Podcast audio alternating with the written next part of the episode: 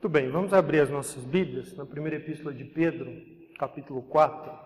Primeira epístola de Pedro, capítulo 4.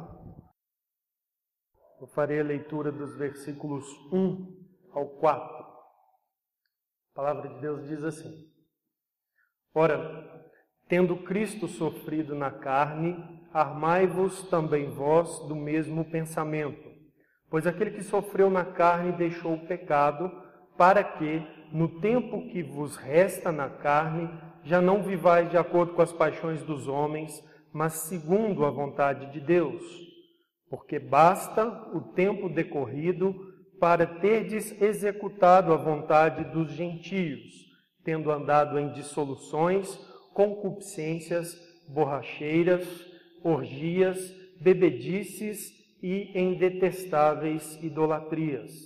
Por isso, difamando-vos, estranham que não concorrais com eles ao mesmo excesso de devassidão. É aqui nossa leitura. Os últimos um ano e meio, vocês ouviram muito a expressão o novo normal. O novo normal. Essa expressão foi usada referindo-se a uma remodelagem da vida da humanidade nesses últimos meses aí, em razão da pandemia. Então as pessoas né, foram assim orientadas a aceitar e assimilar novos hábitos, novos procedimentos, novas maneiras de se comportar socialmente. Pois bem, para aqueles que foram salvos em Jesus Cristo, Todos eles experimentam necessariamente um novo normal nas suas vidas. A conversão verdadeira necessariamente promove uma mudança nos hábitos, no proceder, na vida social da pessoa que é salva. A vida muda de padrões pecaminosos para padrões santos, que é um viver marcado pela luta contra o pecado o que é verdadeiramente salvo, ele não tem prazer no pecado. Então ele passa a se esforçar para mortificar o pecado na sua vida. Essa vida marcada por um deixar de velhos hábitos, como nós lemos aqui em Colossenses capítulo 3, nós lemos fazei morrer a vossa natureza terrena, ou seja, essa mortificação do pecado, um deixar velhos hábitos, nós lemos ali uma série de coisas que o povo de Deus, que o salvo em Jesus Cristo, é instruído a deixar para trás na sua vida e assumir novos. E nós lemos também em Colossenses uma série de orientações do apóstolo Paulo sobre novos hábitos, novos procederes que devem fazer parte do viver normal de uma pessoa que é salva em Jesus Cristo. Nós adquirimos então hábitos santos hábitos de crente, renunciamos prazeres antigos e adquirimos novos prazeres, prazeres santos, prazeres é, santificados à luz da palavra de Deus. Nós temos, por exemplo, anseio pela presença de Deus, algo que o incrédulo, o ímpio não tem. Nós temos prazer nas coisas de Deus, prazer em conhecer a palavra de Deus, então, um novo normal surge na vida de quem verdadeiramente foi salvo em Jesus Cristo. E eu quero então tratar disso nesse texto. Pedro está aqui falando para nós sobre mortificação de pecados junto com o tema de sofrimento. Então quero lembrar que o escopo da epístola, eu tenho dito para os irmãos que desde a metade do capítulo 1 Pedro começa a dar uma ênfase no fato de que o cristão deve se esforçar, se empenhar para viver uma vida santa. E aí ele entrou no tema do sofrimento no capítulo 2, porque viver a vida santa aos olhos do Senhor, de acordo com a palavra de Deus, vai trazer como consequência o sofrer por causa da justiça. Então nós lemos estudamos isso e ele tem trabalhado então com esse tema do sofrimento, como é que nós devemos enfrentar o sofrimento.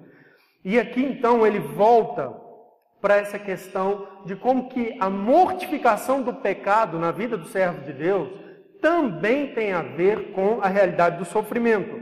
Agora, a realidade do sofrimento não está em, em buscar sofrer para matar o pecado, como nós tratamos disso a semana passada. Essa relação a Bíblia não faz.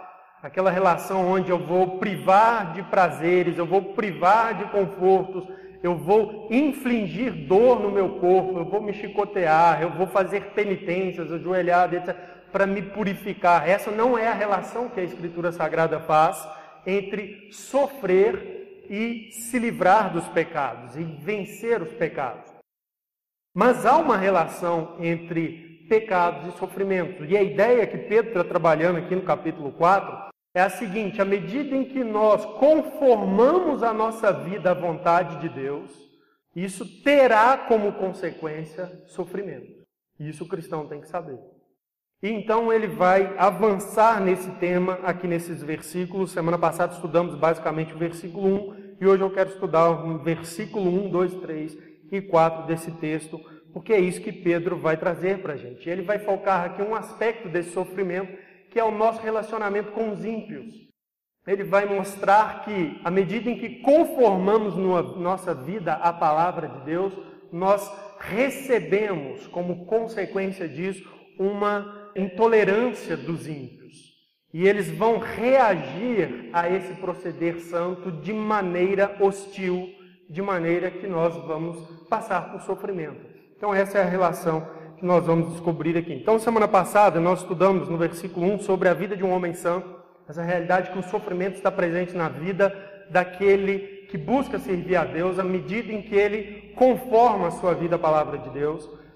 Nós vimos também sobre a mente de uma pessoa santa, Pedro nos diz, a, nos encoraja a assumir o mesmo pensar do Senhor Jesus Cristo, e nós olhamos então que Jesus assumiu aquela vida de sofrimento, como foi a vida dele, porque ele tinha fito no seu coração o desejo de agradar ao Pai.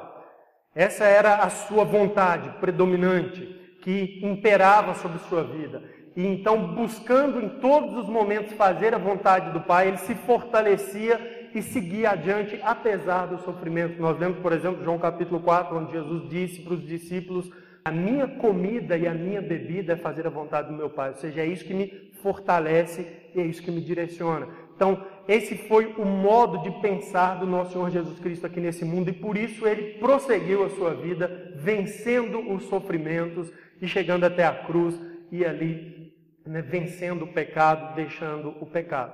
Hoje nós vamos olhar mais três coisas que marcam a vida de uma pessoa santa, no sentido de alguém que está buscando fazer a vontade de Deus, que foi salvo, santificado em Jesus Cristo, que são o poder de uma vida santa, o desejo de uma vida santa e o sofrimento de uma vida santa, de acordo com esses versículos aqui em Pedro. A gente poderia explorar esses temas aqui pela Escritura, mas nós estamos expondo aqui os versículos de Pedro.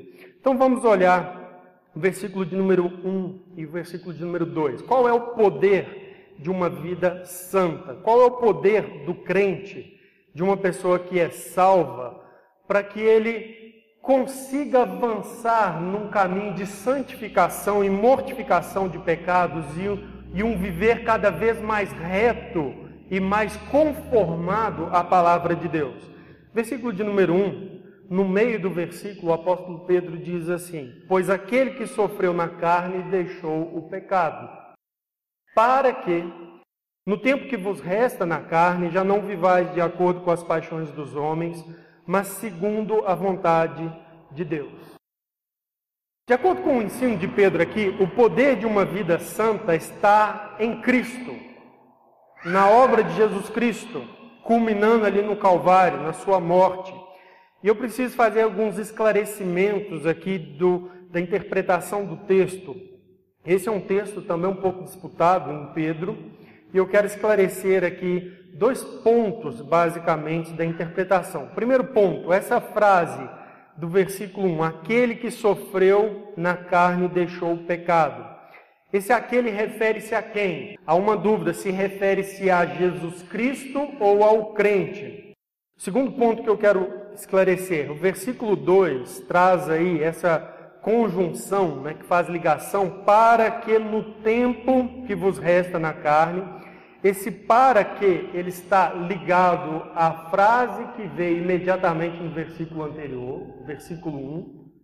Aquele que sofreu na carne deixou o pecado para que, ou ele está ligado ao início do versículo, quando Pedro diz assim: Olha, tendo Cristo sofrido na carne, armai-vos também vós do mesmo pensamento, para que no tempo que vos resta na carne.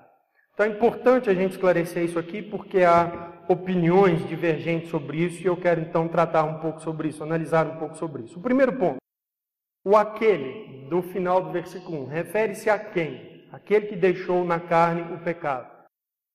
Eu tenho ensinado para os irmãos que é uma referência ao Senhor Jesus Cristo e à sua obra. Por quê? Uma das razões é porque o termo aqui deixou, ele indica uma obra acabada, uma obra completa. Então isso só pode se referir a Jesus Cristo, porque o crente que está aqui nesse mundo, na carne, ele ainda não venceu o pecado nesse sentido assim completo de não ter mais a experiência de pecar na sua vida. Então esse aqui venceu o pecado, esse deixou o pecado, aponta para a gente para uma realidade onde isso foi completado.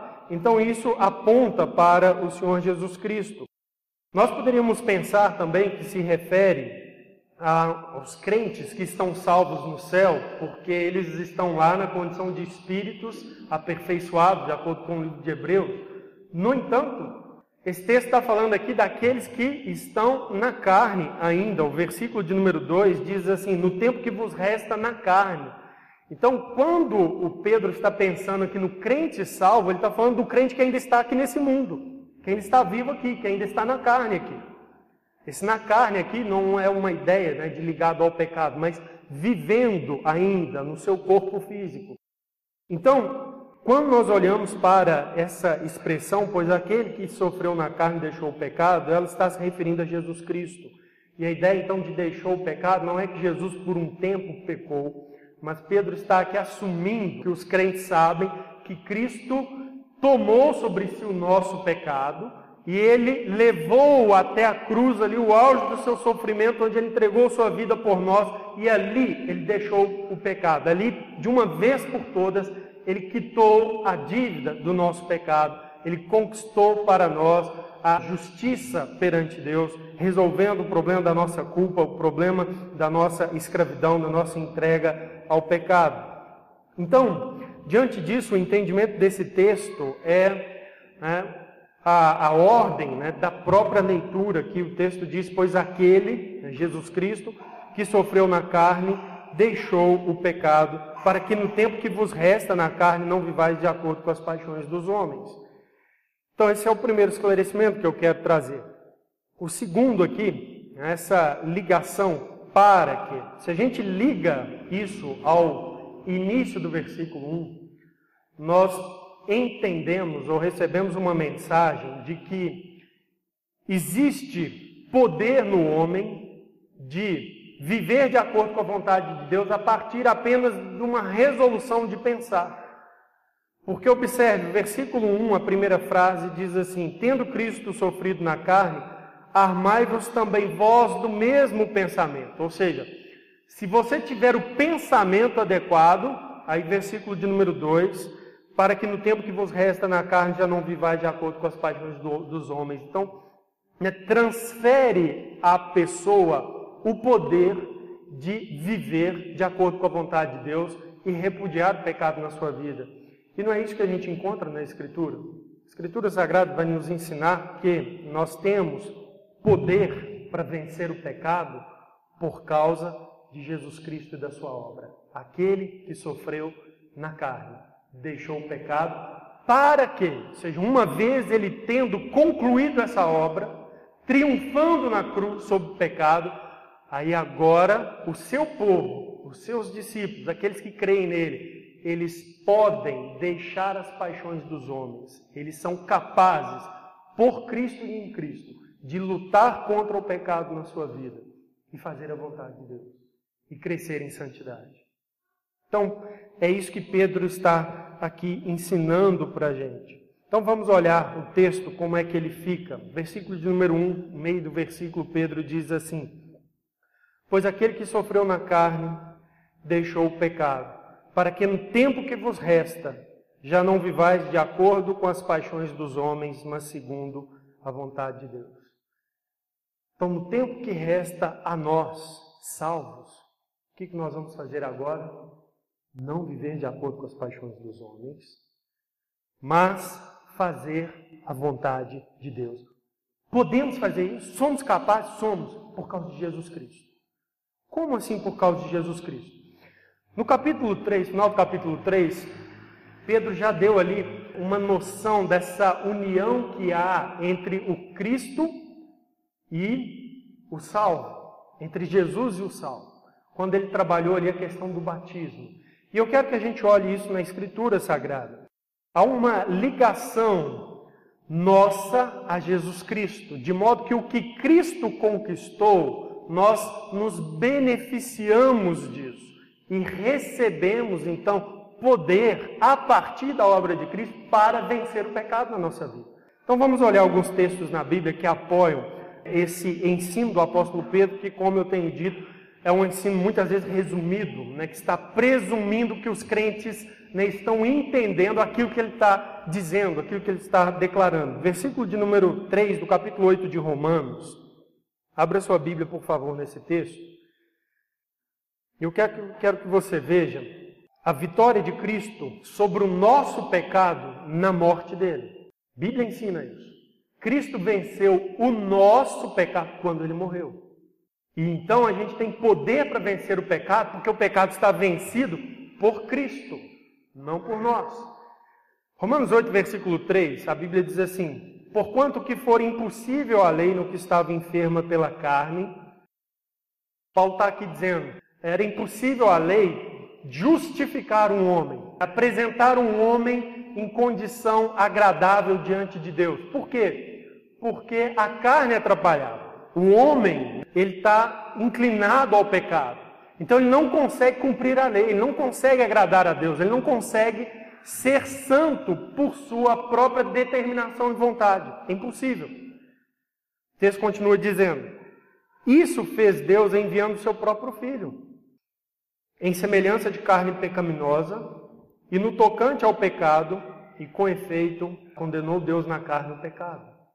Vocês observaram que o apóstolo Paulo diz: Deus envia o seu próprio filho em semelhança de carne pecaminosa, ou seja, como um homem, ele veio como homem e ele assume o nosso pecado. Ele não era pecador, mas ele assume o nosso pecado.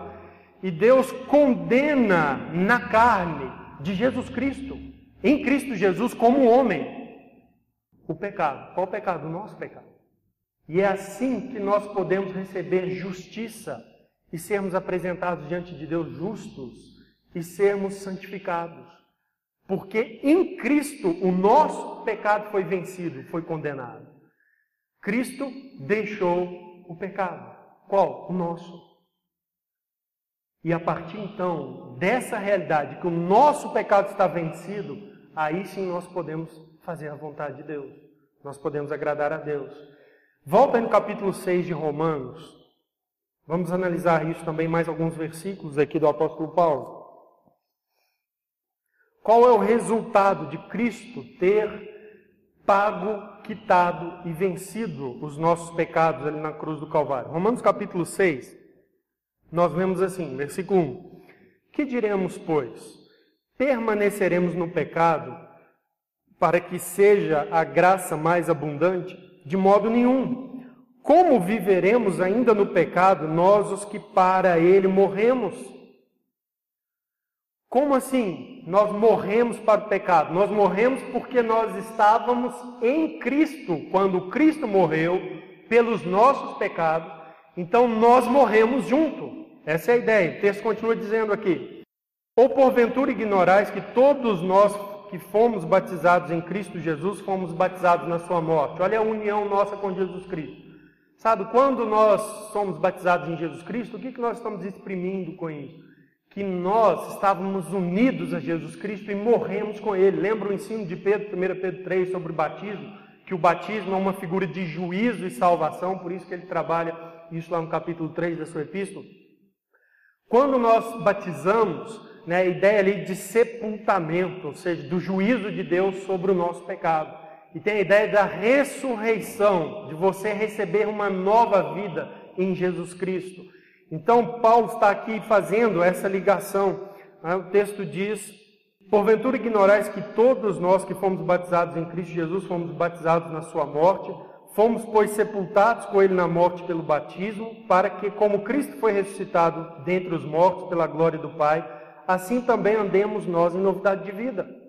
Então, observe, como fomos sepultados na morte pelo batismo, nós também, assim como ele viveu, nós andamos, podemos andar em novidade de vida, ou seja, agora nós temos o poder para viver uma vida de santificação.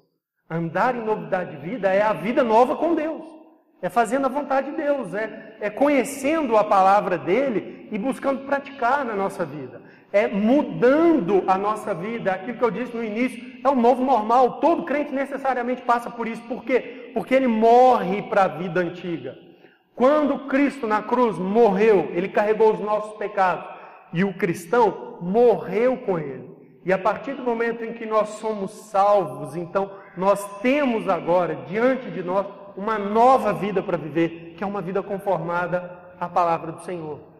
Então é isso que Pedro está trabalhando lá de maneira assim, bastante resumida. Deixe-me ler mais alguns versículos aqui em Romanos capítulo 6, para vocês verem como que essa união produz esse resultado, que nos dá esse poder de viver uma vida santa em Cristo. O texto diz, versículo 5 agora, porque se fomos unidos com Ele na semelhança da Sua morte, certamente também seremos na semelhança da sua ressurreição, sabendo isto, que foi crucificado com ele o nosso velho homem, para que o corpo do pecado seja destruído e não sirvamos o pecado como escravos. Olha que coisa bonita. Quando Cristo morreu na cruz, nós também morremos com ele, nós estávamos unidos com ele na sua morte e também estamos na ressurreição. Como ele reviveu, nós também revivemos, ganhamos uma nova vida.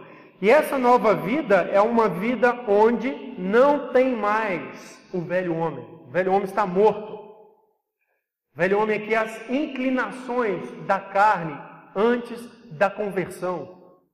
Isso morre, isso acaba.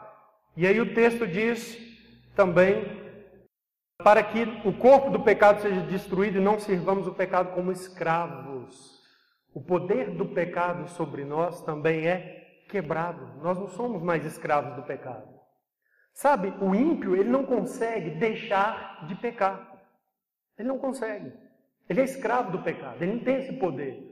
Uma pessoa que foi salva em Jesus Cristo, ela tem esse poder, ela é capaz de vencer os pecados na sua vida, de mortificá-los, como nós vemos em Colossenses, de fazer morrer a sua natureza terrena.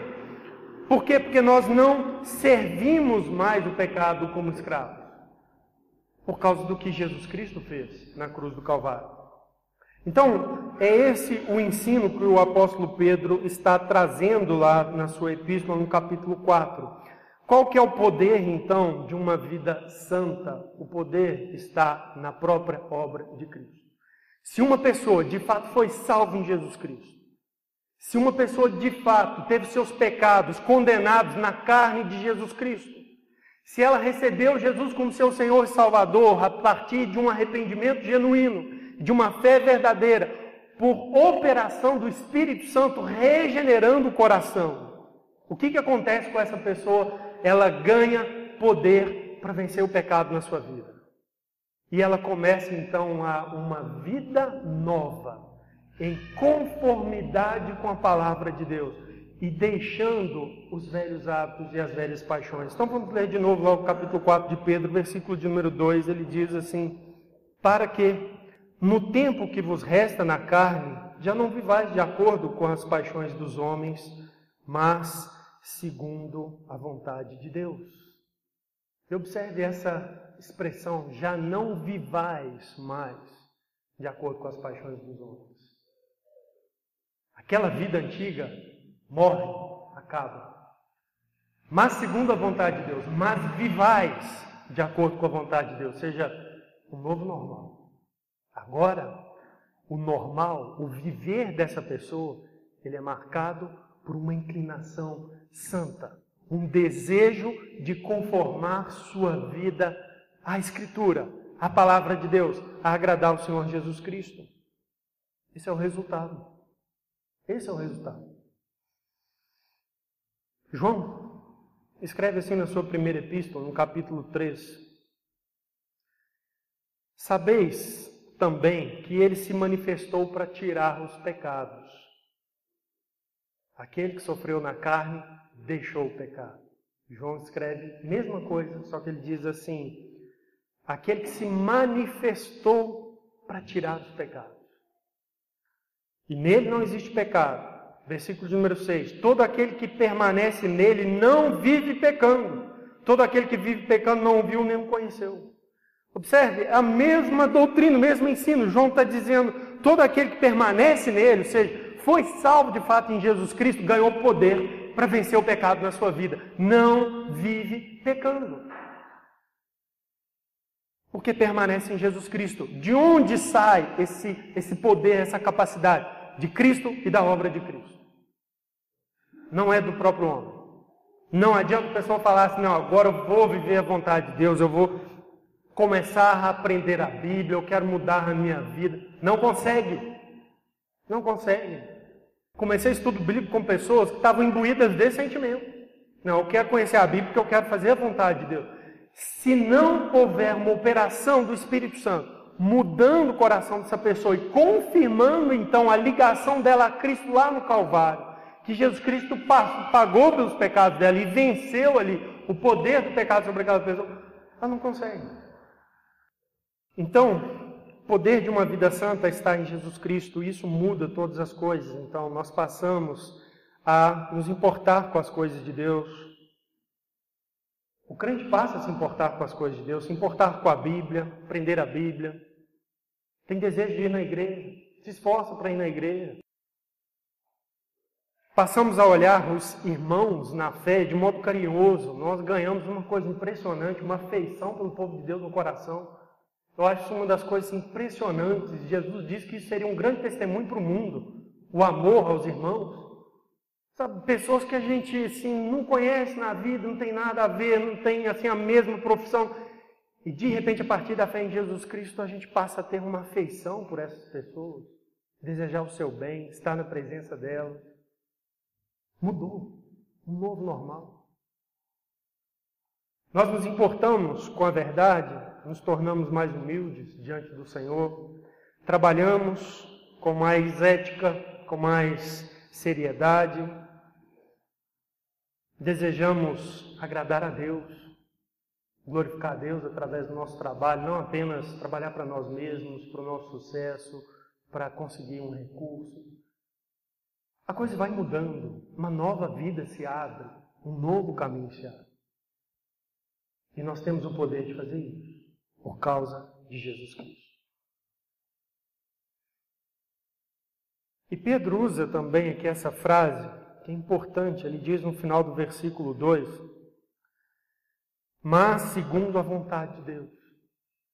A vida santa é marcada por viver segundo a vontade de Deus. E aqui está a importância da Bíblia para o crente. Por isso que a Bíblia é preciosa para o crente porque é através dela que nós conhecemos a vontade de Deus. Eu quero conformar minha vida, eu quero ser santo diante do Senhor.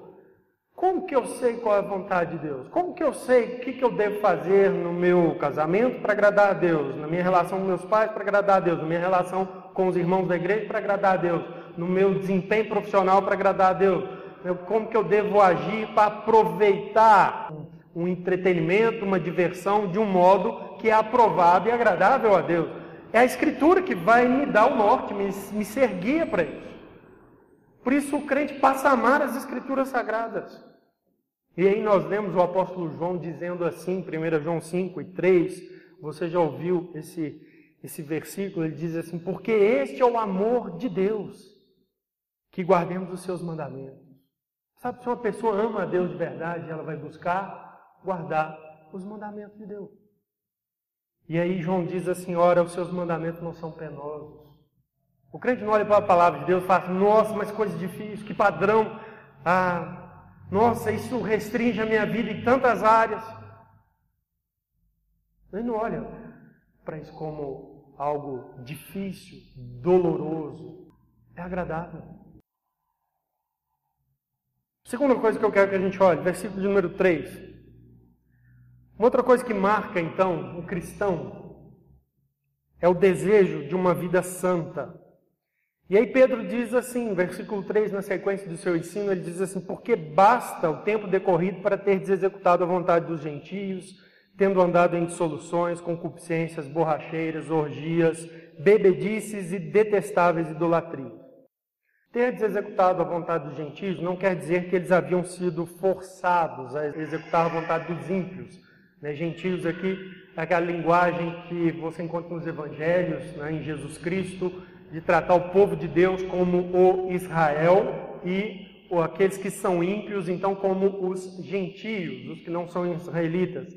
Então a ideia aqui não é que eles haviam sido forçados para executar a vontade dos ímpios, mas a ideia é que eles também eram ímpios e seguiam né, uma vontade própria, era a sua vontade, a vontade dos, gentios. Eles também eram gentios, então era a vontade deles também. Uma vontade impiedosa, uma vontade inclinada ao pecado. E Pedro então lista aqui pecados que caracterizam né, a vida de uma pessoa impiedosa e Pedro diz: essas coisas ficaram para trás, basta para esse jeito de viver. Nós temos aqui três categorias de pecados: dissoluções, concupiscências, tem a ver com pecados da ordem sexual. A ideia de dissoluções é aqueles excessos, né? e as concupiscências são os desejos que são impuros, os desejos da ordem sexual que são impuros e Pedro está dizendo: né, basta dessas coisas, chega disso. A vontade do crente, o desejo do crente é deixar essas coisas. Basta. Chega. Ele também traz aqui uma segunda categoria de pecados, as famosas orgias que eram regradas ali no Império Romano, a bebida e comida, isso fazia parte da cultura, da vida normal das pessoas no Império Romano.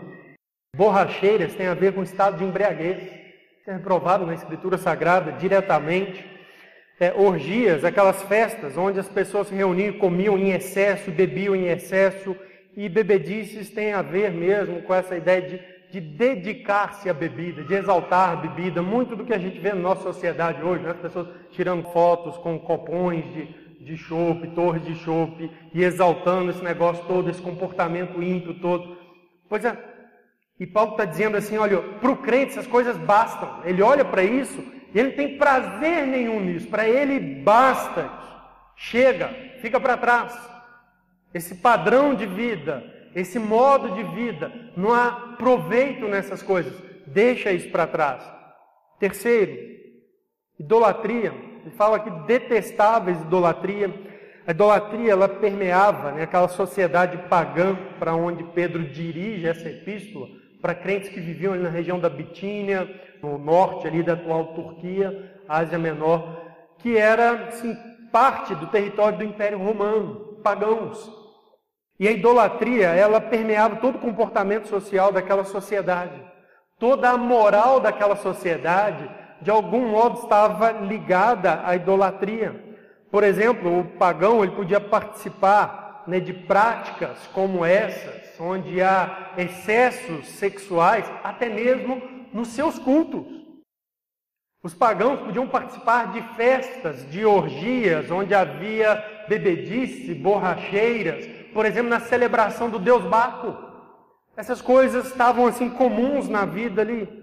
E ele era louvado, isso era a vida, o modo de viver das pessoas no mundo ali daquela época.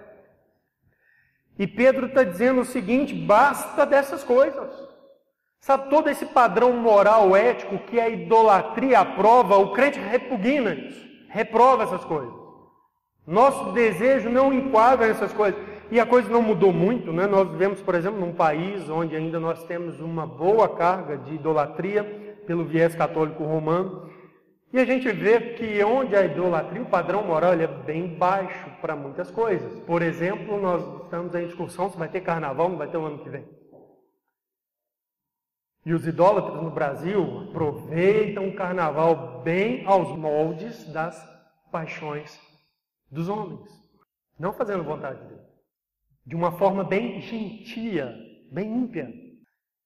E aí na quarta-feira há uma missa onde você vai, faz uma confissão, recebe uma cinza e entra num período de, de jejuns, de preparação, e eu esqueço aqui o nome, que é a solução do pecado e preparação para uma vida espiritual, período da quaresma. E isso não cabe no verdadeiro cristianismo. Para o crente, a nova vida, o novo normal é um caminho de santidade. Então, basta. O nosso desejo é um desejo de santidade. É de conformarmos à vontade de Deus. E observe aqui essa expressão também, a vontade dos gentios, que está aí no versículo de número 3.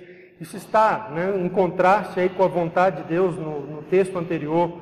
Então, todos esses pecados e hábitos de vida são condenados como uma marca de impiedade, de alguém que rejeita e não conhece o verdadeiro Deus, os gentios. Marca de verdadeira impiedade.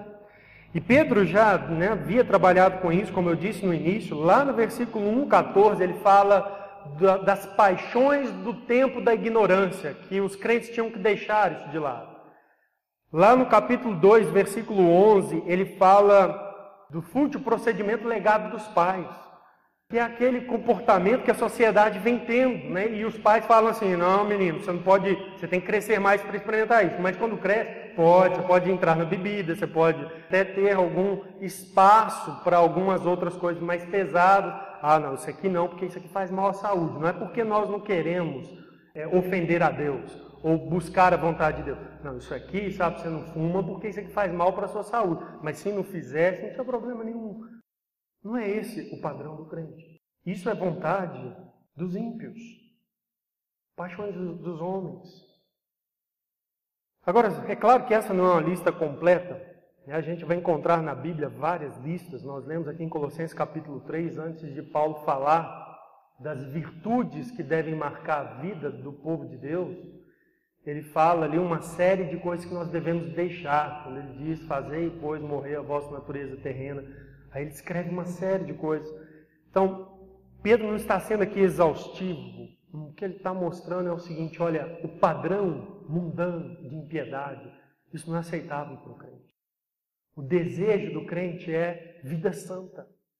Por isso ele escreve essa palavra aí, basta, porque basta o tempo decorrido. Chega disso. E, e esse é o anseio do coração de uma pessoa que foi salva em Jesus Cristo.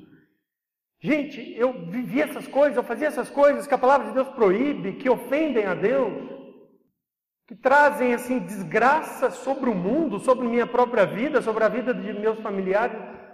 Que, que coisa horrível! Quero mudar isso, ou quero um caminho diferente, ou quero viver diferente. Basta!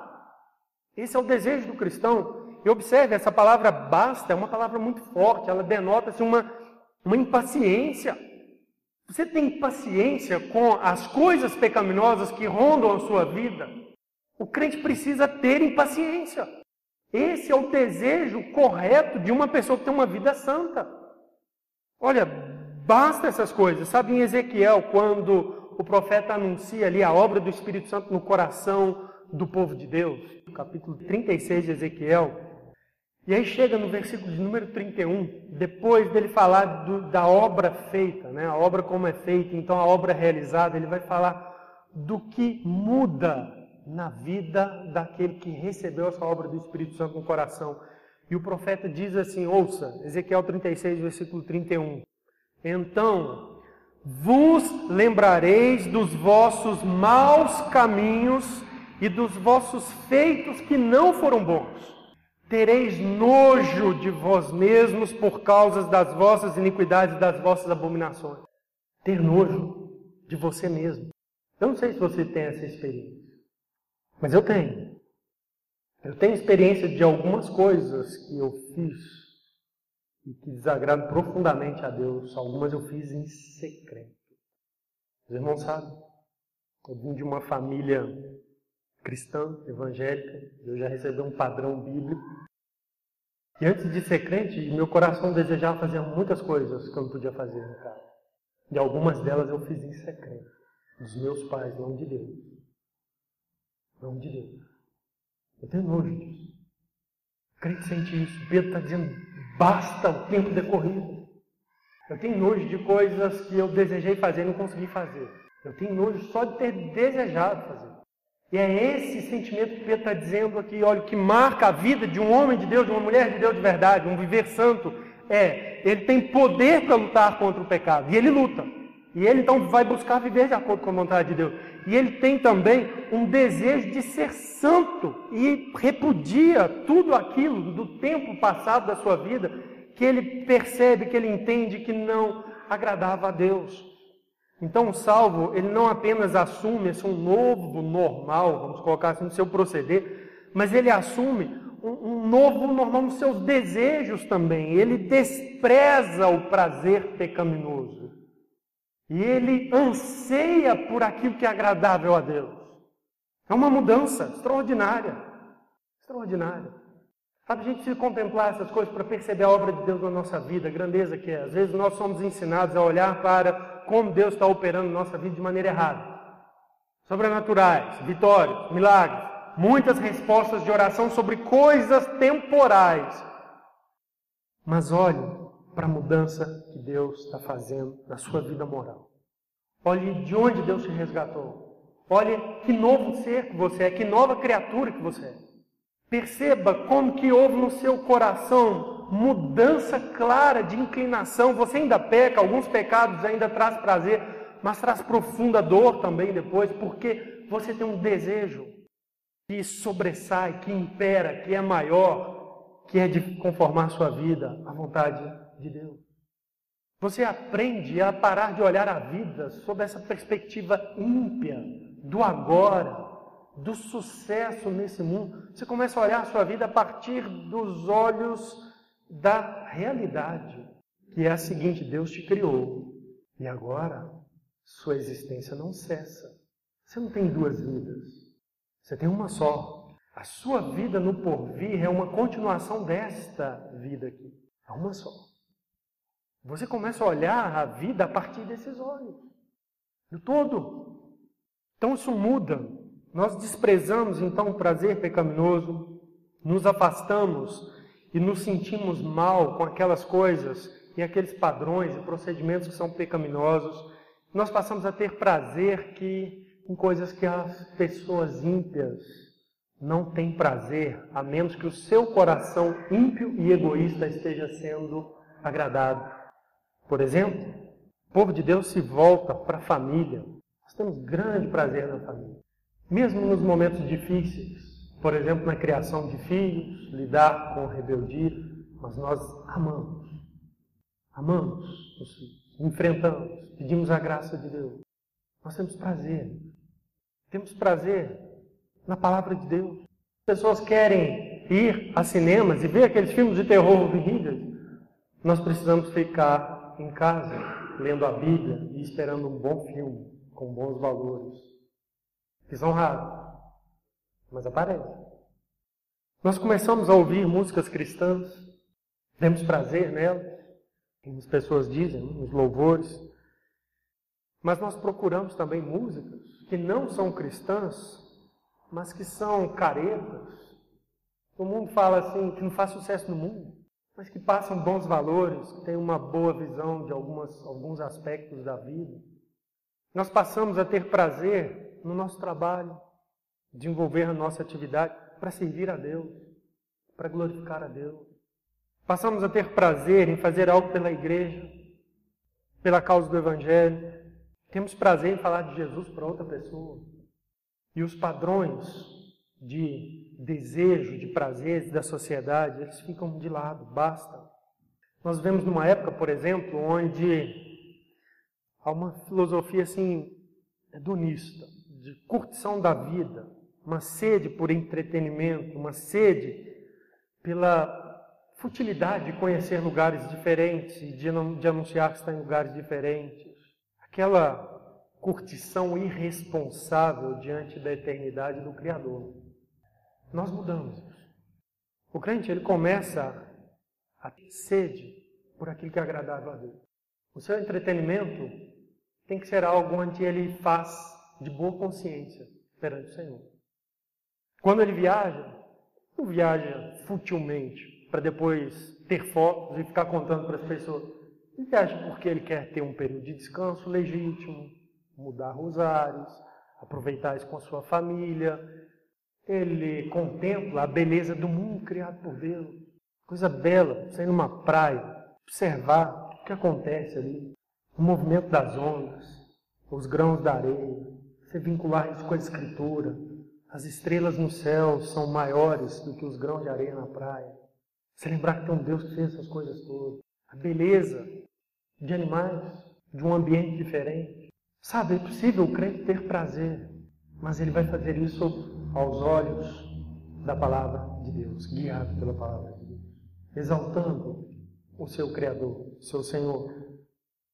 Nós vamos ter prazer em viver a vida comum do lar, como Pedro disse no capítulo 3 sobre os homens, os maridos. O mundo exalta a vida fora do lar. É o marido que consegue ter uma vida fora do lar, fora dos olhos da dedicação, da inclinação para a esposa.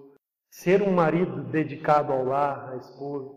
Ah, isso é muito difícil deles entender. Ter o prazer de servir a Deus submetendo aos pais. Nós lemos isso em Colossenses. Termos matrimônios amadurecidos pela palavra de Deus marcados não pelo egoísmo, como é no mundo, as pessoas casam, mas estão se preocupadas apenas em agradar a si próprias, e aí a coisa não vem de acordo com o que desejam, o que querem, e aí rompem uma imaturidade sobre o que é o casamento, o que é o amor, a dedicação ao outro. O crente vive diferente. Ele tem prazer em coisas diferentes. Ele olha para o padrão do mundo e ele diz: basta o tempo que isso já ocupou na minha vida chega. Foi muito tempo dedicado à porcaria. Muito tempo dedicado a coisas que não engrandecem a Deus, que não glorificam a Deus, que não trazem nada de bom, de edificante para a minha vida. Chega dessas coisas. E aí, quando nós vivemos assim, nós vamos nos deparar com sofrimento. Versículo 4.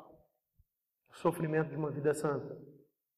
O apóstolo nos fala então agora da reação dos incrédulos ao nosso anseio e a nossa busca por uma santidade de vida, por deixar o pecado. O crente tem poder para viver uma vida santa e ele vai buscar fazer a vontade de Deus.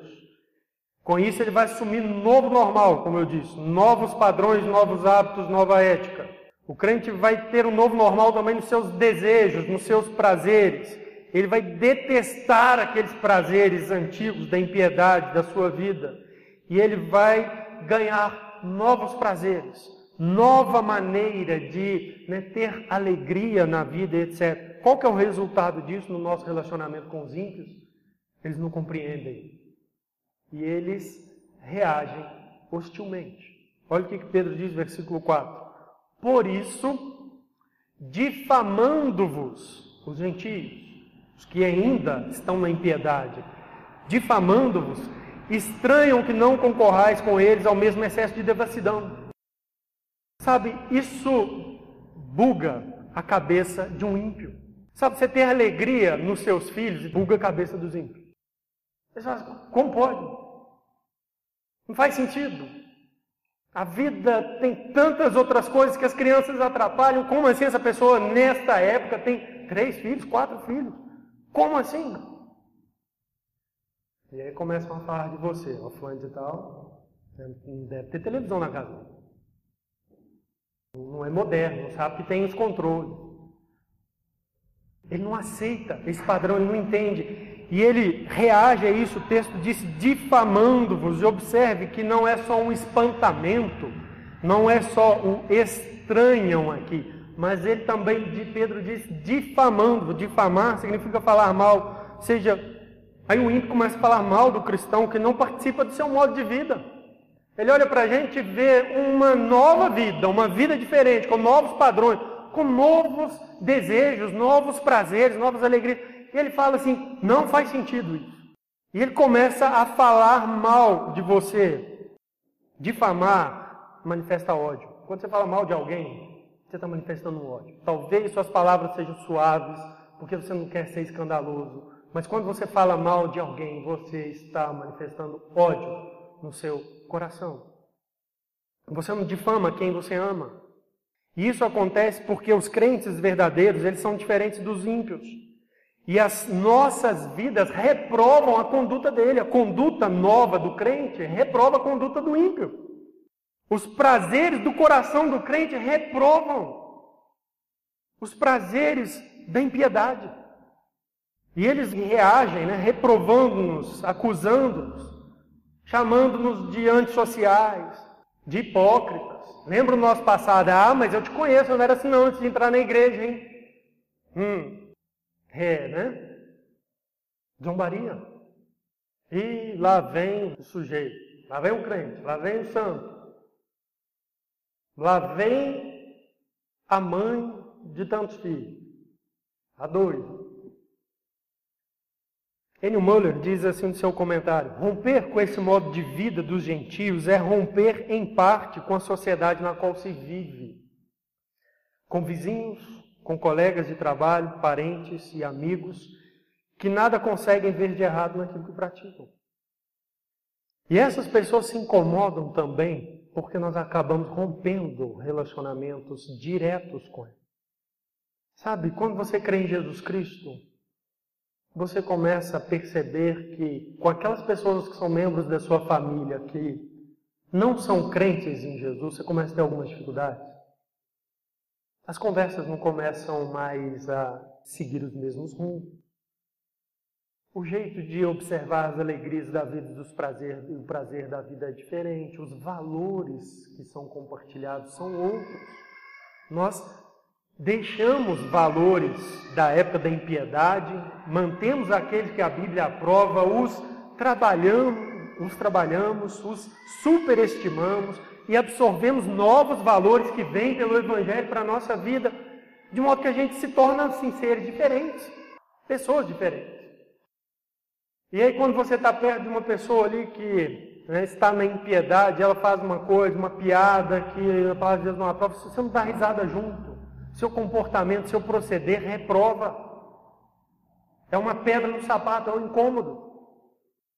Sabe o que Jesus disse para os seus discípulos, para mim e para você?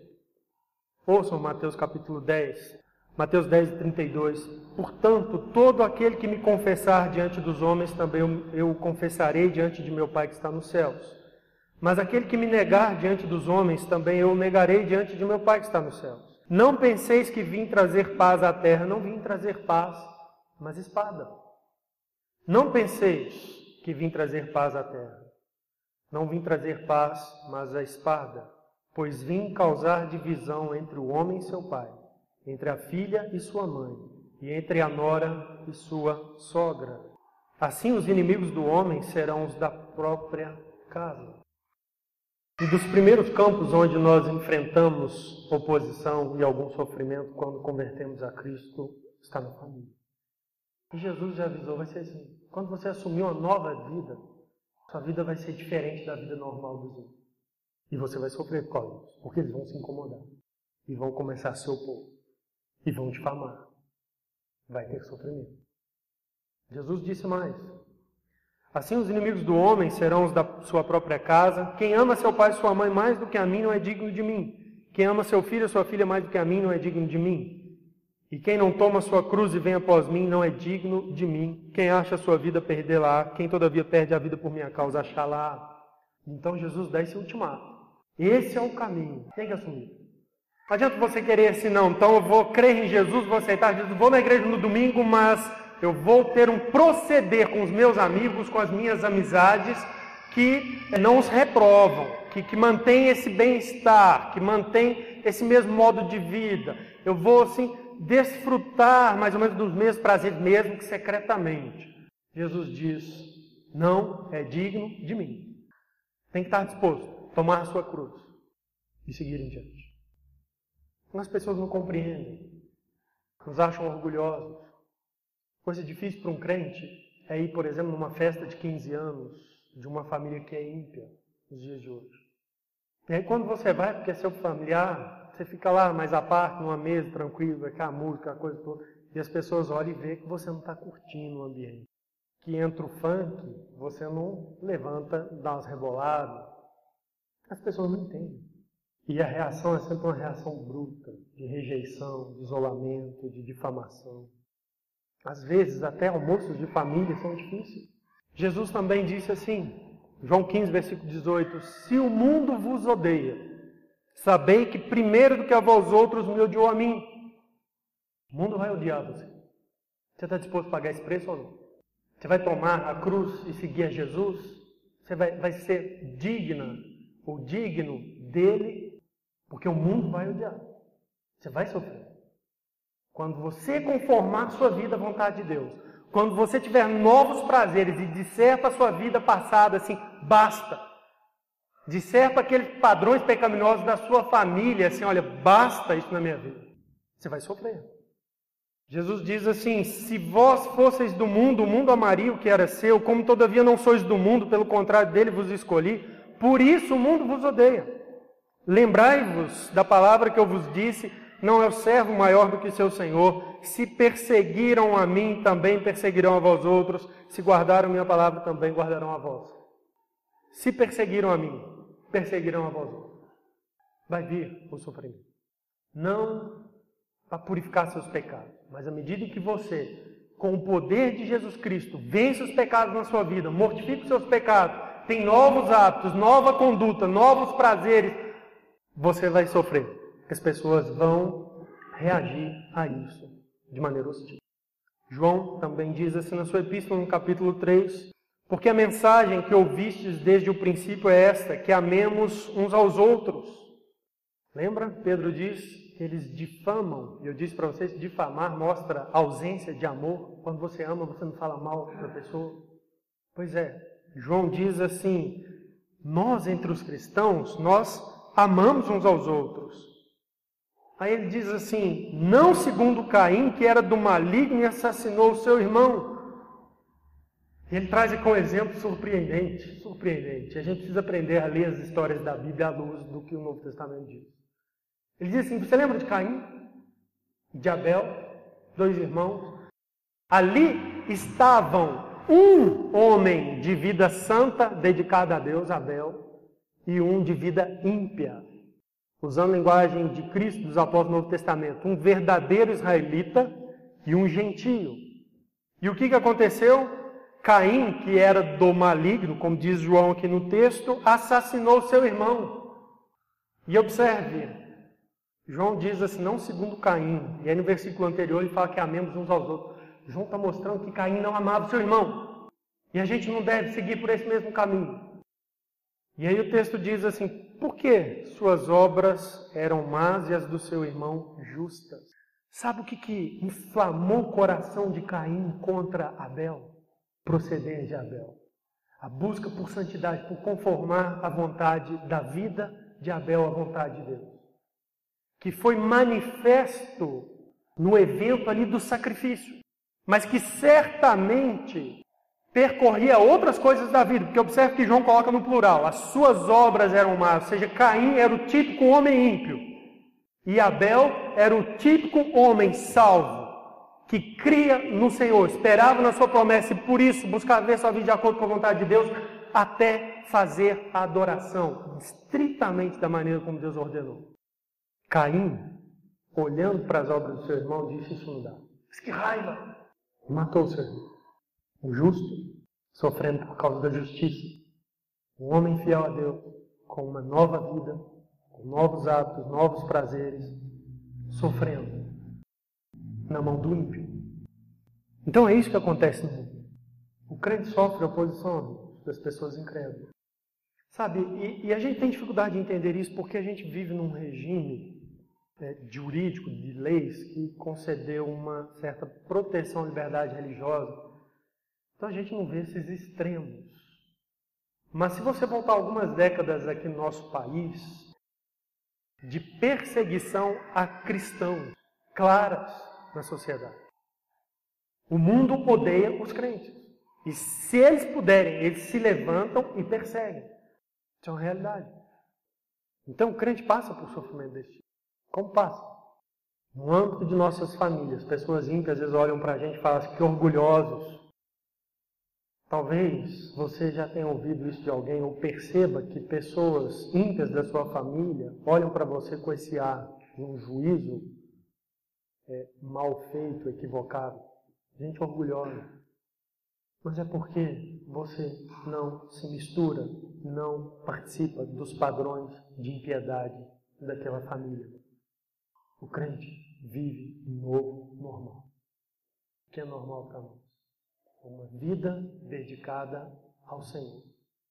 O que é normal para nós é tomar, imbuir, como disse Pedro aqui no versículo 1, armar do mesmo pensamento que teve Cristo Jesus, que é eu vou fazer a vontade do Pai nesse mundo. Isso é a vida do cristão. Então, crente tem poder para uma vida santa. Eu quero terminar frisando: se você tem poder em Cristo Jesus, você foi salvo de verdade para vencer o pecado na sua vida. Lute contra ele. Lute. Deixe os maus hábitos, conforme a sua vida, a palavra de Deus. Resista às tentações, fuja delas. Você vai crescer em santidade sim na sua vida. Quando você terminar a sua vida aqui, você vai olhar para trás você vai ver que você cresceu em santidade, sim. Você vai ter prazer nisso. E dar graças a Deus por isso que você vai dizer, isso só foi possível por causa de Jesus Cristo. Não por causa de mim. Porque Ele venceu o pecado na cruz por mim. O meu pecado que me dominava foi esmagado por Ele na cruz. Segunda coisa, desejo de uma vida santa é prazeres santos, agradáveis a Deus. Aquela vida de pecado basta, basta. Essa é a sua experiência pessoal como cristão. Você olha para as coisas pecaminosas na sua vida e você tem assim um, um nojo mesmo, um desejo assim de que aquelas coisas fossem de um todo, de uma vez por todas, limpas da sua vida.